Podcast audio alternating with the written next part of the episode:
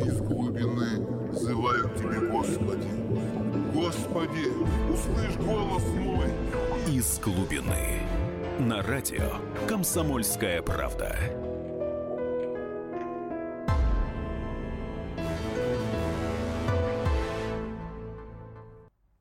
Добрый вечер, дорогие друзья. В студии ведущий программы «Из глубины» Максим Калашников. Сегодня мы, как всегда, поговорим о главном. Не о рябе на воде, не об информационной шелухе, а вот о таких вот волнах, судьбоносных волнах, о главных событиях. Естественно, наш сегодняшний разговор о том, а возможен ли военный, горячий конфликт, то есть война между Российской Федерацией и Соединенными Штатами. Вы знаете, мне отец рассказывал, каким был Карибский кризис 54 года назад. В красках рассказывал, тогда был моряком на морском спасателе, в СПТР, в таком отряде спасательном Черноморского флота. Как, насколько было напряженно тогда, и я никогда не думал, что доживу до второго Карибского кризиса, если можно его так назвать. Даже ведь время совпадает. Октябрь на дворе, как и в 1962 году. Ну что ж, для начала все-таки попробую изложить свои соображения. Очень надеюсь, что все, в общем-то, останется на уровне перебранки, вот такой вот политической, на уровне угрожающих поз, ну, на уровне экономических санкций, экономической войны. Потому что иначе возникнет дуэльная ситуация, когда две великих державы, Соединенные Штаты, гаснущая такая великая держава, и Российская Федерация, которая все-таки стремится стать таковой, они, они окажутся друг напротив друга с нацеленными друг на друга вот этими пистолетами или ружьями даже стратегических ядерных сил. А если ядерная война начнется, то победителя в ней не будет. Дело в том, что после обмена несколькими сотнями боеголовок прекратят вообще существование как организованные силы, как цивилизации, как страны. И Российская Федерация, и Соединенные Штаты Америки, и мир унаследуют, наверное, китайцы, конечно, которые, собственно говоря, и уцелеют. Хотя бы частично народ это очень жизнестойкий. Если же война, нач... война такая начнется, вернее, она перейдет в горячую фазу, я боюсь, что может случиться, ну, скажем так, молниеносное уничтожение нашей группировки войск в Сирии. Потому что без ядерного оружия у российской группировки в Сирии нет шансов. Она будет уничтожена буквально в считанные часы. Никакие комплексы ПВО не спасут от комбинированной атаки крылатых ракет и палубной авиации, вооруженные антирадарными ракетами АА РЖМ, так называемые, э, э, вернее РЖМ. То есть пять ударных авианосных группировок, предположим, три в Средиземном море, два, две вот такие группировки. В Персидском заливе атака с двух сторон, и, к сожалению, наша группировка перестанет существовать. И тогда возникнет та самая страшная дуэльная ситуация. Так считаю я. А как на вещи смотрит военный обозреватель комсомольской правды, полковник Виктор Баранец? Попрошу его, синхрон. Конечно, факт остается фактом. Э, российско-американские отношения искрят сегодня примерно на таком же уровне, а может быть даже и сильнее, нежели на пике так называемой первой холодной войны. Ну, конечно, таким пиком можно считать 62-й год, Карибский кризис. Свара э, российско-американская идет буквально по всему фронту. Факт остается фактом. Э, Россия и Америка так и не договорились, как же им выполнять то соглашение по Сирии, которое давало немалую надежду. Но что на самом деле произошло? Э, в высших политических и военных кругах Соединенных Штатов Америки произошел раздрай. И когда в соглашении было черным по белому написано, что Соединенные Штаты Америки берут на себя обязанность о разделении так называемых плохих и хороших умеренных оппозиционеров, вот здесь в Белом доме произошел сильнейший раздрай. И Америка включила заднюю скорость. Ну а теперь, чтобы сохранить лицо, Вашингтон начинает бросать упреки России вплоть вплоть до того, что она должна отвечать за некие военные преступления. Так что все идет к войне, что война действительно неизбежна, как это пытаются утверждать некоторые американские генералы. Я отвечаю, нет, нет и нет. Войны всегда можно избежать, но только не такими агрессивными заявлениями, как это делают американские политики генералы, а за зеленым сукном дипломатических переговоров. Шансы договориться всегда есть. И чем скорее это будет сделано, тем лучше. Ну что ж, действительно, все-таки, наверное, худой мир в данном случае лучше доброй ссоры. Я здесь, в общем-то, при всем своем сложном отношении к нынешней власти, желаю, ну, чтобы Соединенные Штаты Америки все-таки не дошли до острой стадии, так сказать, до горячей стадии конфликта. Потому что, ну, давайте будем честными друг с другом. Ну, вспомните, пожалуйста, Ситуацию до 2006 года. Нам все время говорили, что военно-промышленные комплексы, а вооруженные силы России испытывают большие проблемы, теряются технологии, и вдруг в 2006 году все-таки наступил некий перелом. Пропаганда начала говорить о том, что у нас самая сильная армия в мире. Но я понимаю, что нужно поддерживать дух нации, но на самом деле сейчас э, военная мощь Российской Федерации, которую мы имеем э, на, на сегодняшний момент, она все-таки сырая она не устоявшая, она еще не пережила, не пережила вот этих вот потрясений почти 15-летних. И, в общем-то, эту мощь еще нужно восстанавливать.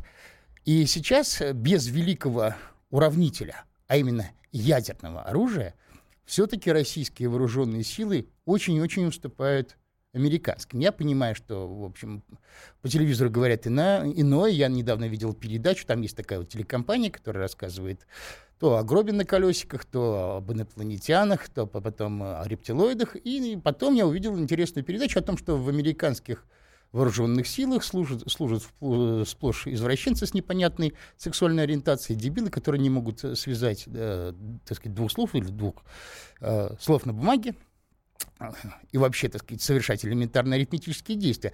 Но у меня только вопрос. Скажите, как такие дебилы все-таки сокрушили несколько стран на нашей памяти? Дело в том, что по части, к сожалению, пока еще высокоточного оружия, по части а, систем управления, контроля разведки, мы пока еще, конечно, уступаем Соединенным Штатам. Давайте смотреть правде глаза, не страдать шапкозакидательскими настроениями. И поэтому я надеюсь, что вот нынешний конфликт, он все-таки напомнит ну, лай двух собак через забор. Но эти собаки, добежав до конца забора, все-таки не бросятся друг на друга. Сейчас э, принято вообще несколько кидаться словами, а, ну, пусть будет ядерная война, прочее, прочее. Но сейчас, к сожалению, развелась погода людей, которые не совсем представляют себе последствия применения ядерного оружия, даже пусть очень мягкого. Что такое пять основных поражающих факторов и так далее. И вообще, так сказать, я советую таким людям почитать, что такое применение ядерного оружия в Хиросиме. Там все-таки было ну, округленно всего лишь 20 килотонн тактический атомный боеприпас. А сколько ужасов, сколько страданий, сколько жертв.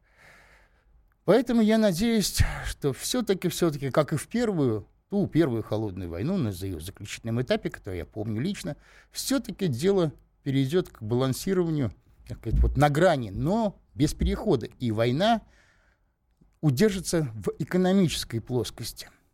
Все-таки лучше экономическая война, чем, извините, ядерные грибы или там вспышки достаточно невысоких ядерных взрывов над нашими городами, военными базами, да, впрочем, и над американскими тоже. Вот самое главное, наверное, сейчас подготовиться вот к этой вот экономической войне, к этому балансированию на грани, так сказать, когда пальцы буквально дрожат на спусковых крючках. Вот это очень опасный период, который нам стоит пройти, и сейчас нужно сосредоточение. Сейчас нужно, как говорится, попить чай, успокоить нервы и подумать, что же нужно делать что предпринять в, самый, в этот опасный период. Потому что ответные удары США нанесут по самому слабому месту, по нашему тылу, экономику. Там, э, там, где мы наиболее не защищены, где наша власть, к сожалению, не знает, что предпринять. Но, думаю, нет на свете безвыходных ситуаций.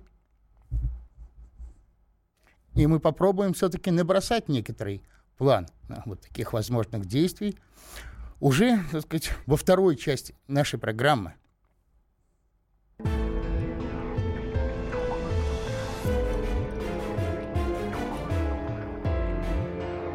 Из глубины.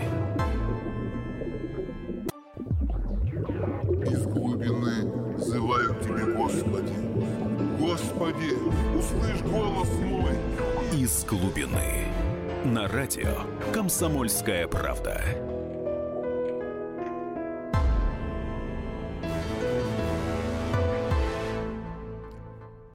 Итак, мы продолжаем наш разговор о том, возможно ли переход, возможен ли переход нынешнего конфликта между Российской Федерацией и Соединенными Штатами Америки в горячую фазу.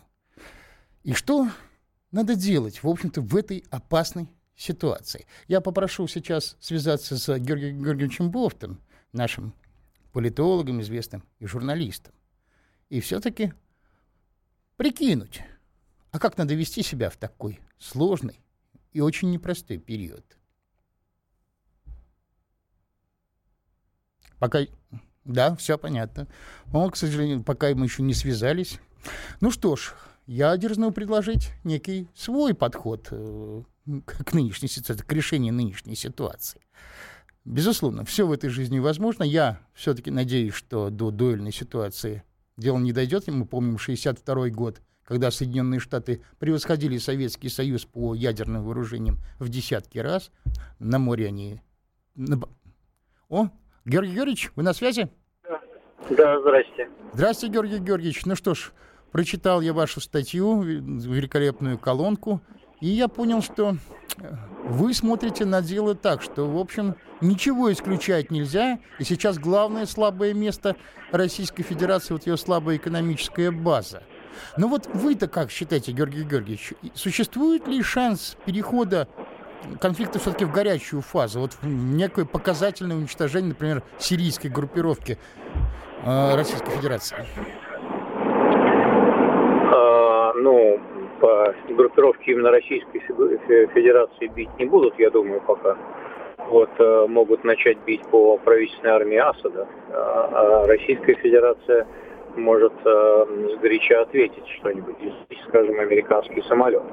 Э, то есть э, вот в условиях такого взаимной эскалации слов резких, обвинений, возникает опасность случайного возникновения конфликта. Никто не э, планирует начать войну там, 22 июня 2017 э, года. Вот, но так может получиться, что э, заговорившись э, и э, наугрожавшись, э, стороны могут случайно нажать на спусковой курок или на кнопку.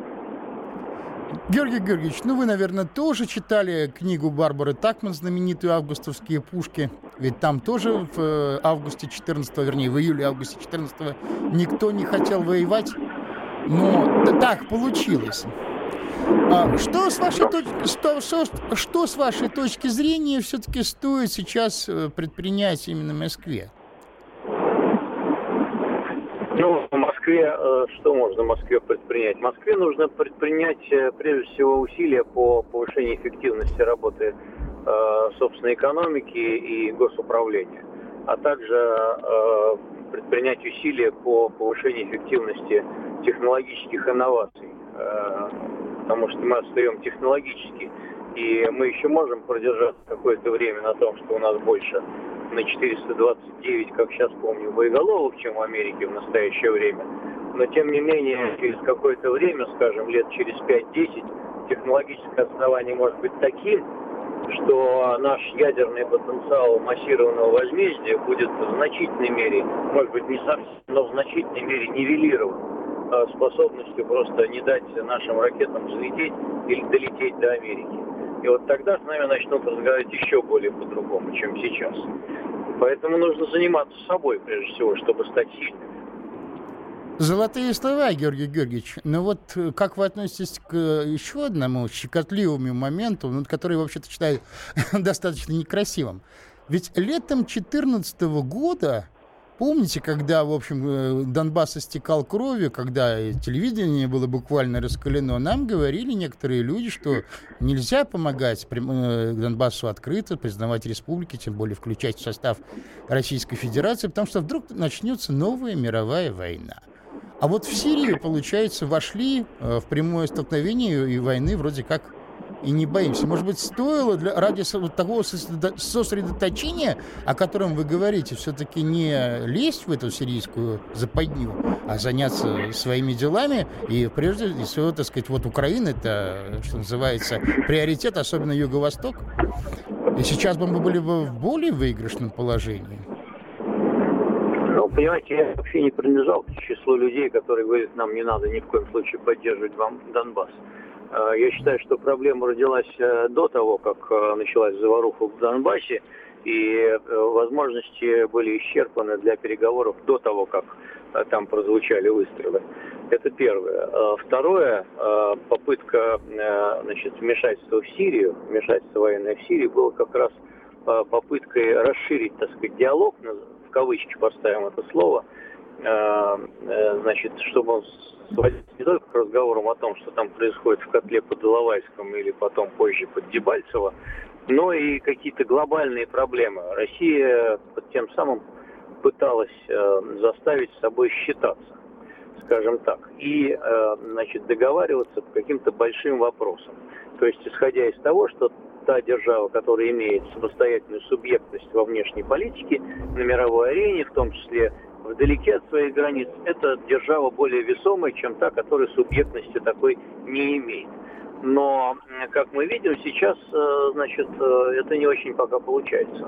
Э, то есть это получается, но с немножко не с тем знаком, которым мы хотели.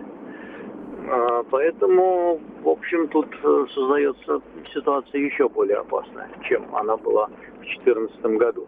Еще более опасная и потому, что, в общем, стороны привыкли Э, к такому дну, э, на котором они оказались в 2014 году. И сейчас, в общем, создалась создалось такое впечатление, что можно еще упасть ниже. Ну вот, можно упасть еще ниже. Георгий Георгиевич, ну, спрашиваю вас, как у человека следующего, уже наблюдавшего нашу верхи достаточное число лет, вот вы как расцениваете возможность э, все-таки перехода некому новому курсу, вот той политики, о которой вы сказали, то есть к развитию страны поменьше внешней политики, то есть внешняя политика должна быть сугубо рациональной и экономной, да, так сказать, надо концентрироваться на главных целях, а львиная доля ресурсов должна ну, идти на, на то, чтобы поднять экономику, современную экономику. Но вот такой новый курс, он вообще, так сказать, по субъективным а, показателям, он осуществим ли в Российской Федерации? Пока я не вижу в нашем а, правительстве Российской Федерации а, такого потенциала, чтобы перейти на такой политике. Потому что очень много разговоров, в том числе о антикризисных мерах и о всяких других, но тем не менее ничего не делается. И мы переживаем стагнацию в настоящий момент. У этого есть и обратная сторона, которая положительная, потому что в пору кризиса, может быть, иногда лучше ничего не трогать, пока окончательно не сломалось, чтобы не ускорить этот, э, эту катастрофу. Поэтому в данном случае, в общем, э, тут есть некоторый элемент осмотрительности. Пока кризис не перешел в острую катастрофическую фазу, э, резких реформ лучше не предпринимать. Но можно предпринимать какие-нибудь нерезкие реформы, например, но я и их не вижу. Ну, например, Георгий Георгиевич, что вы понимаете под нерезкими реформами? Под нерезкими реформами я понимаю прежде всего э, развитие реальной экономики, реальных инноваций. Значит, э, э, можно, конечно, сколь угодно глумиться над высказываниями, так сказать, академика Глазева и так далее, но рациональное зерно в его рассуждениях есть. Экономики не хватает реальных, так сказать, инвестиций ни со стороны государства, ни со стороны бизнеса.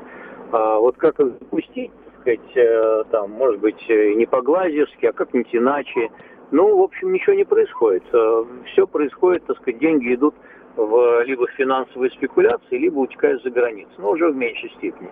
Нету инвестиций в экономику. Вот как их сделать? Нужно доверять государству, нужно обеспечить право собственности, нужно значит, гарантировать э, защиту прав частной собственности, независимость суда. Это все банальности, которые произносятся уже с 1991 года. И ничего не происходит ровным счетом. Георгий Георгиевич, а... я бы добавил и активную промышленную политику. Здесь я с вами согласен. Здесь нужно совмещение двух половин. И без основы, без цитадели, без э, фундамента. Ведь внешнюю политику нормальную не построишь. Но, Георгий Георгиевич, а как вы считаете, а вот такая санкция, как отключение от системы SWIFT и вообще вот санкции по образцу, например, против, санкции против Ирана или Северной Кореи, они возможны? А, они возможны. А, более того, я думаю, что мы сейчас э, лучше готовы к отключению от SWIFT, чем в 2014 году. А, во-первых, потому что для нас это уже не будет шоком, это первое. Во-вторых, потому что у нас какая-то там кривая, косая, но своя платежная система как-то создана. А в-третьих, если обратиться к Ирану, то в условиях санкций вот это, значит, исламское государство, э, где куча инженеров грамотных совершенно, они умудрились не только поддерживать э, какой-то уровень значит, технологического и промышленного развития, но и создать предпосылки для того, чтобы сейчас, когда к ним пойдут уже и, и зарубежные инвестиции, сделать рывок вперед. Георгий Георгиевич, да. спасибо. У нас истекает время нашей, нашего, так сказать, второй части эфира. Вот, я прошу наших э, слушателей оставаться с нами. Мы продолжим наш разговор после перерыва.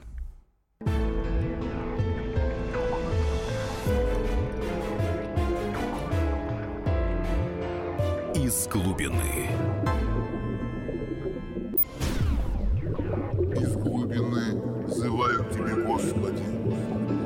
Господи, услышь голос мой. Из глубины. На радио «Комсомольская правда».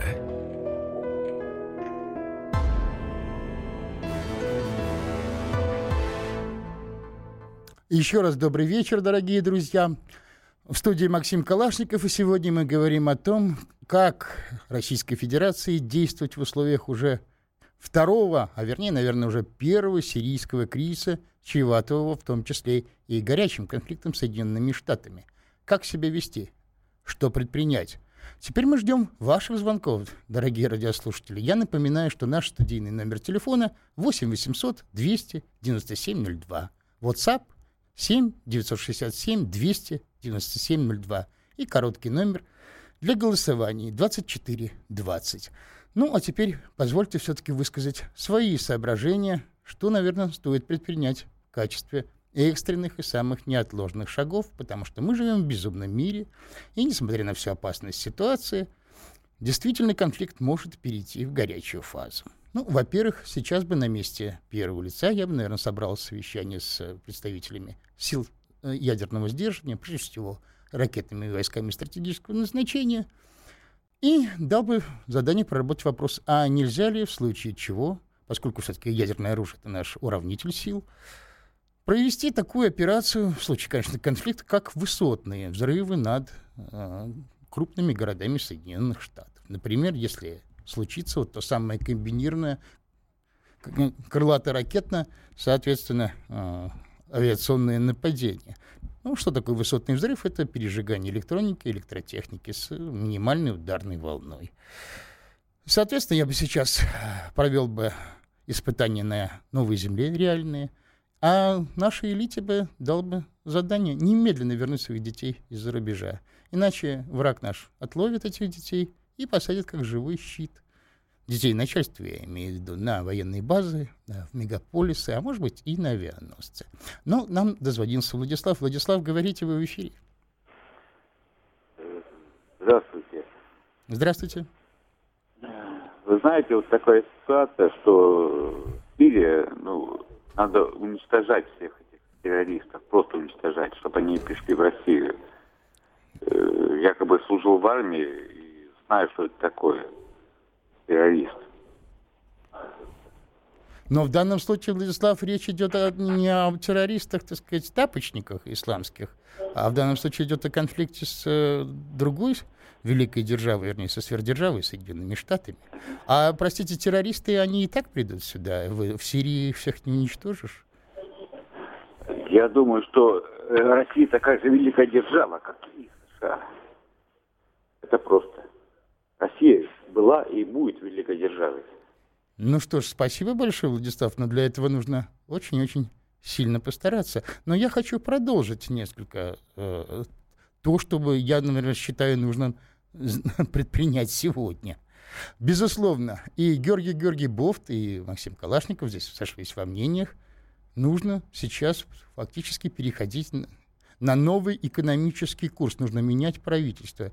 Надо вычищать системных либералов, которые своим, э, так сказать, вот этим вот изуверством и бредом фактически сохраняют сырьевую экономику, сохраняют колониальную финансовую зависимость Российской Федерации и сделать кабинет практиков, промышленников, потому что надо подтягивать тылы, потому что с нынешней экономикой активной внешней политики не получится. Ну, получится замок на песке, мы просто-напросто истощим себя и рухнем.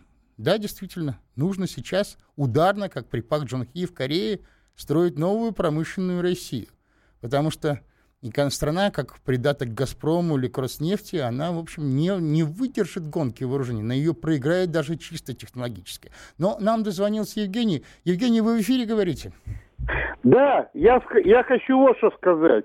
Из Сирии уходить ни, ни, ни в коем случае нельзя. Только мы уйдем из Сирии, сразу вырастет труба Катар Западная Европа. И к тому же, к тому же, сейчас выстроились в очередь покупатели нашего оружия. Ну, а доблестная Америка, она не исключает такого варианта. Из, из запада, из востока подходят подводные лодки с 16 ракетами на каждой. Ну и капитаны устало скрывают пакет, поворачивают ключ.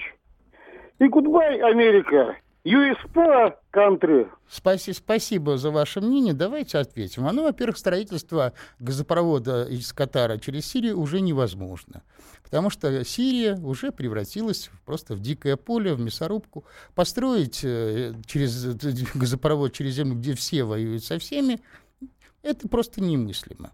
Катар будет возить э, сжиженный природный газ в Европу, Э, тем же танкерами это гораздо дешевле и безопаснее. И вообще Российская Федерация не должна строить свое будущее на газе. Она должна быть промышленной развитой страной, а не сырьевой. А все эти разговоры о том, что может быть построен газопровод в Катар – вы знаете, это мне напоминает разговоры э, начала 80-х годов, когда тогда оправдывали бессмысленную войну в Афганистане, что якобы американцы в Афганистан, который уже прекратил свое существование как единая страна, там же было тоже месиво, он туда поставит крылатые ракеты средней дальности с ядерными боеголовками. Это примерно такой же вещь. Дальше, за российским оружием очереди не стоит. Индия, простите, покупает истребители «Рафаль», потому что весь мир видит, что российское оружие действует против противника, который не может ответить фактически э, современными средствами вооружений на налеты. Поэтому давайте не переоценивать. Поэтому я все-таки считаю, что нужно менять, прежде всего, экономический курс. А из Сирии, вы знаете, мое глубокое мнение, сейчас надо высказывать из этого капкана. Используя сейчас любое вообще нарушение перемирия, там, режима прекращения огня в Донбассе, вот, а, кричать сейчас о геноциде русских в Донбассе и выводить наши силы, образно говоря, в Белгород и Ростовскую область. Потому что нам сейчас главное сконцентрироваться на Новороссии, на Причерноморье. Это, это важнее. Сирия, простите, это всего лишь, так сказать, пропагандистско-символическая война. Вот. От терроризма она нас, простите, не спасает. Но у нас на связи Сергей. Сергей, говорите, вы в эфире. Здравствуйте. Здравствуйте. А, хочу сказать, что в первую очередь у Америки именно э, развит стиль, политический стиль вот этой так называемой мягкой силы, которая, которая в первую очередь продавливает все остальные и продавливала все остальные мелкие страны. Поэтому она, а, они лежат под ней. Вот. У нас же а, вот этот стиль мягкой силы только-только, мне кажется, зарождается. Вот. А здравомыслящих э, людей в той же Америке гораздо больше. Вот. А вот по типу Кирби, который там э, как у нас говорилось про Ельцина, э, трясет ядерными мощами, вот, ну это, ну как какой-то отдельный, э, отдельный индивид, вот такой не вполне вменяемый. Вот. Я вас, я вас понимаю. Вы знаете, Сергей, на самом деле у Советского Союза была мягкая сила. Я помню, как э, читал воспоминания конструктора Ту-114, как старик э, в Канаде, бандеровец туда ушедший, как он плакал при виде чудесного советского русского самолета. С кем я воевал? А как взяли последнего, соответственно, командующего УПА, Кука, его соратник, ему просто показали, он все время жил в схроне, да, ему показали, повезли по Украине, когда взяли его, так сказать, захватили, его просто показали в Крым, в Киев свозили. И как он сказал, господи, да вы живете в раю, а я воюю с, с этим. То есть мягкая сила нам известна. Дело в том, что если бы сейчас Российская Федерация могла предложить очень выгодный, так сказать, всем привлекательный проект участия в, в грандиозном создании будущего, то да, мы бы такую силу обрекли. Мы, мы на Украине, соответственно, врагов у нас было бы гораздо, гораздо меньше, гораздо больше сторонников. Что, кстати, не отменяет силы в отношении, так сказать, поддержки Донбасса, о, о котором я сейчас говорил. Я немножко вернусь к предыдущему нашему звонившему. Понимаете, в чем дело? Вы говорите, лодки подойдут к Америке, всплывут. Они не всплывут. Дело в том, что в условиях превосходства в акустике большинство наших подводных лодок погибнет на переходе к Америке. Нужен еще сильный э, авианосный флот. Лодки нужно прикрывать. Не надо сводить все, пожалуйста, к э, оружию. Вот. Да, у нас еще немножко времени остается. Павел, вы в эфире говорите. Алло. Алло. А, да, да, Павел, радио чуть-чуть приглушите, пожалуйста. Я приглушил. Да, говорите. А мое мнение такое, погасить превентивным ударом эту Америку, и мы будем править миром. Павел, Сразу все Павел вы, нас вы представляете себе последствия нескольких сотен ядерных взрывов? И то, что мы не успеем, и то, что они успеют э, выстрелить в ответ. Вы когда-нибудь вообще читали, что такое Хиросима? Вообще сдавали НВП в школе в советской? Вы представляете, что такое пять э, поражающих факторов ядер... А, простите, Александр, простите. А. Да, а, Александр, говорите в эфире. Э, вечер добрый. Уважаемый ведущий, вы знаете, вы не убедили, что э, э, трудо, трубопровод э, Катар-Европа построить невозможно. Я считаю, американцы в течение двух лет построят. И этот весь ИГИЛ будет сам строить и, значит, потому что он полностью э, подкармливается американцами, хоть, может быть, не напрямую, а там окружными путями, и сам же будет эту трубу охранять. И американцы, чтобы лишить нас, э, вернее, Европу нашего газа там и нефти, они готовы э, под демпинговым ценам продавать этот газ, э, потому что, как скажут Катару, так Катар и будет продавать. И более того, я уверен, и никто меня не разубедит, что вот этот весь ИГИЛ сконцентрируется, а вот эта статысячная или сколько там, 200 тысяч да армия 7, сконцентрируется 70, у нас на Кавказе. И, и, во-первых, их 70 тысяч. Во-вторых, э, армия ИГИЛа никогда не сможет подойти к Кав... никогда не сможет подойти к Кавказу, потому что путь ей преграждают Турция и Иран. Давайте не повторять некоторые глупые страшилки. ИГИЛ всего лишь одна из группировок. Между собой они будут драться еще очень долго, и никогда они не построят. А если Европа хочет, она с шельфа Израиля газ будет брать гораздо, гораздо дешевле и, так сказать, удобнее. Но мы сейчас уходим на перерыв и продолжим разговор, а, так сказать, о нынешнем сложном периоде после, после него.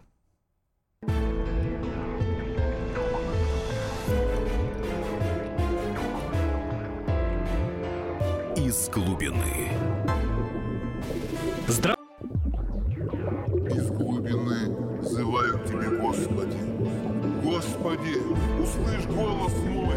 Из глубины. На радио «Комсомольская правда».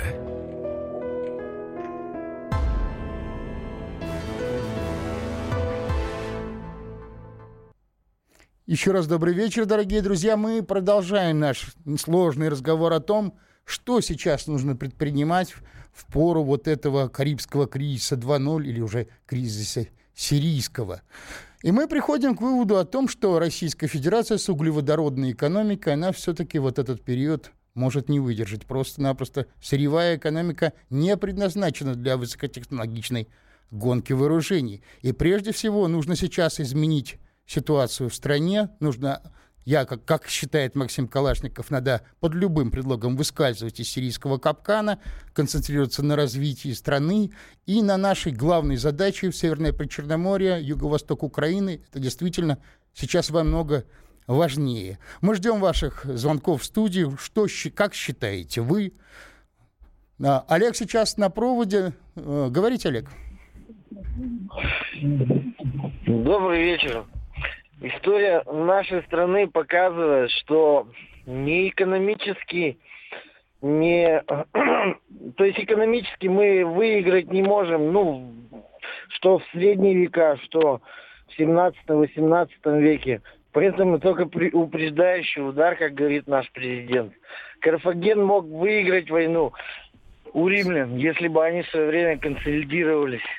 Вот и все. Спа- спасибо, но если вы нанесете упреждающий удар по Соединенным Штатам, у них и тоже есть система раннего предупреждения, центр на горе Шайен, они успеют выпустить свои 500 минитменов, а также э, ракеты «Полярис», а, и Трайдент, простите, Трайдент морского базирования, и здесь тоже будет выжженная ядерная пустыня. Так что, друзья мои, давайте о фантастике не говорить. Вот я читаю, что мне пришло. Чудило, сегодня низкая цена углеводорода, завтра высокая. Ты к чему призываешь? Перейти на амеровскую экономику? Наш генштаб рулит, а ты, ну, мир-дверь мяч.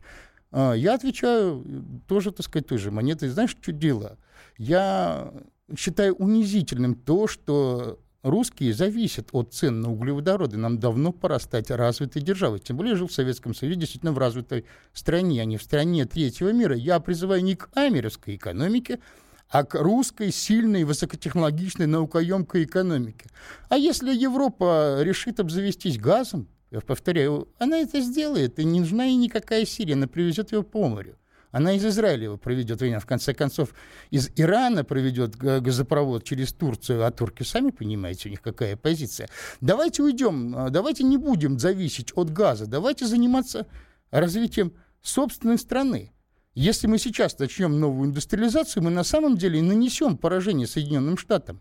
Понимаете, они этого не ожидают. Я не, не, не считаю, что мы можно экономически проигрываем, если мы начнем умную индустриализацию, инновационную то мы можем наоборот выиграть. И, кстати, пример Советского Союза это показывает.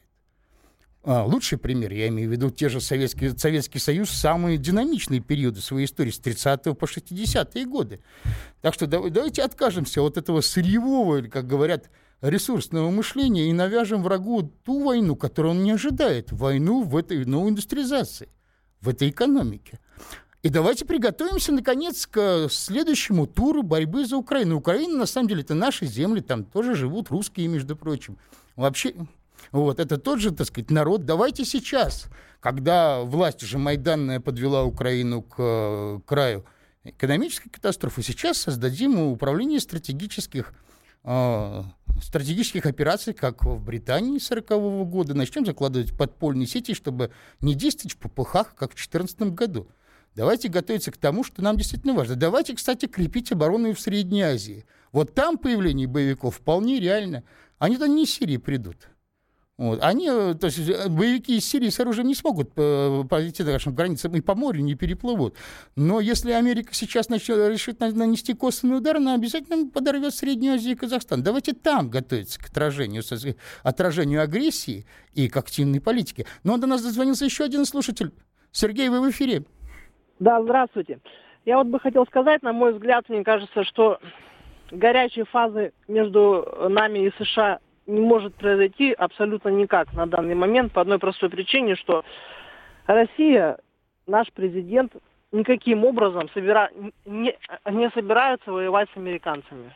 То есть просто в категорической форме, какие бы там ни происходили провокации и все остальное. То есть за два года мы терпим такие вещи, когда надо было уже, ну, ответить много раз.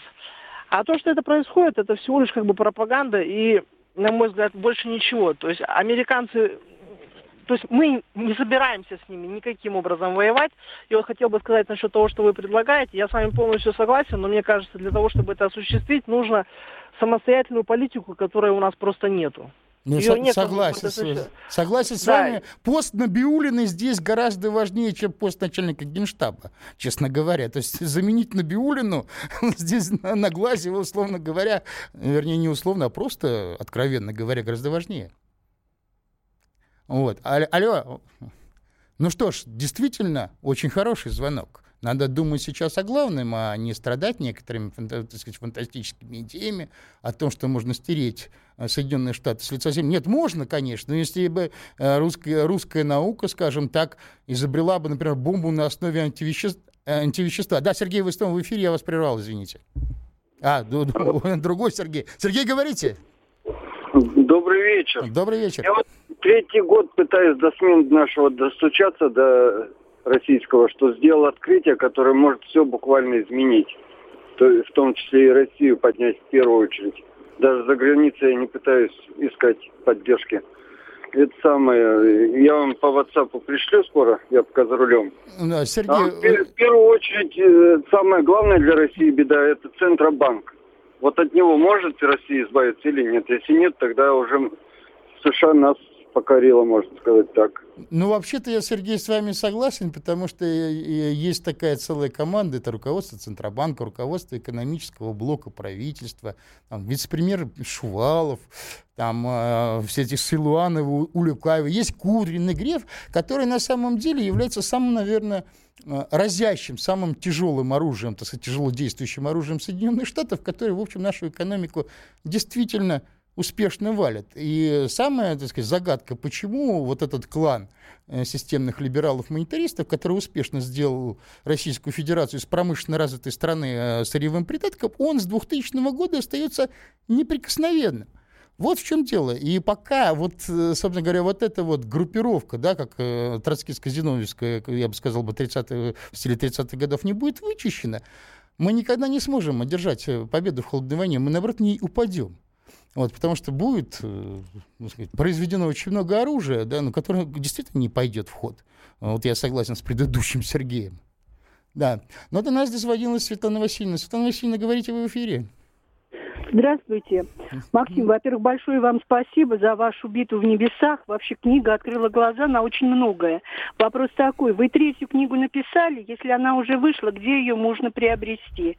Это первый вопрос. А второй вопрос у меня такой. Скажите, пожалуйста, вот как вы оцениваете работу современных СМИ, ну вообще всю медиа? В современных СМИ, ну давайте начнем сначала. Ну, у меня сейчас национальный футуризм, он должен выйти вот, э, в, в издательстве «Алгоритм», что-то там есть некоторые трудности, но вы знаете, я сейчас, у меня был обыск дома, так сказать, Следственный комитет меня немножко обыскал, вот, ну, немножко боятся меня сейчас издавать, да я тоже думаю, что книги надо прекращать писать, надо, в общем, воплощать сказать, пора воплощать идеи, высказанные в жизнь. Вот. Ну, а то, что наши СМИ, ну, наши СМИ уже СМИ не являются. Это средства массовой дезинформации, пропаганды. Вот. Я, знаете, как-то все-таки смотрю на деловые СМИ, так и то фильтрую их информацию и вам в общем, советую. На самом деле время очень сложное, надо сохранять трезвый рассудок.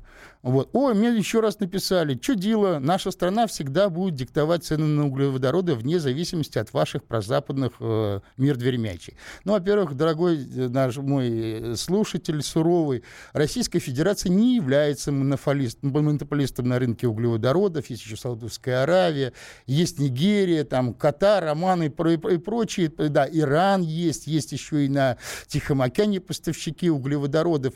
У, э, не бывает углеводородных нефтяных, нефтегазовых держав, великих держав. Бывают только развитые промышленные державы, и они могут выигрывать холодную войну. А сырьевой придаток, простите, в импортозависимый, он, э, если Соединенные Штаты нас будут держать в таком состоянии, Российская Федерация – просто-напросто, так сказать, задохнется от напряжения и начнет падать. И вы посмотрите, что сейчас происходит с бюджетом. Вы же слышали о том, как а, Минфин пытался сбалансировать бюджет, в результате расходы выросли, а доходы упали. Урезано финансирование здравоохранения, науки, урезана, самое страшное, урезана поддержка реального сектора экономики – уже э, под вопросом суб, субсидии вообще на приобретение отечественных агромашин. Вы понимаете, что происходит? То есть враг уже добивается цели. Наша экономика начинает, она накренилась. Торпеду в борт они вкатали. А экономика накренилась и потеряла ход. И надо сейчас просто заниматься прежде всего собственной страной. Ну что ж, друзья, тема сложная. Мы продолжим разговор в следующих передачах наших. До следующих встреч. До следующего понедельника.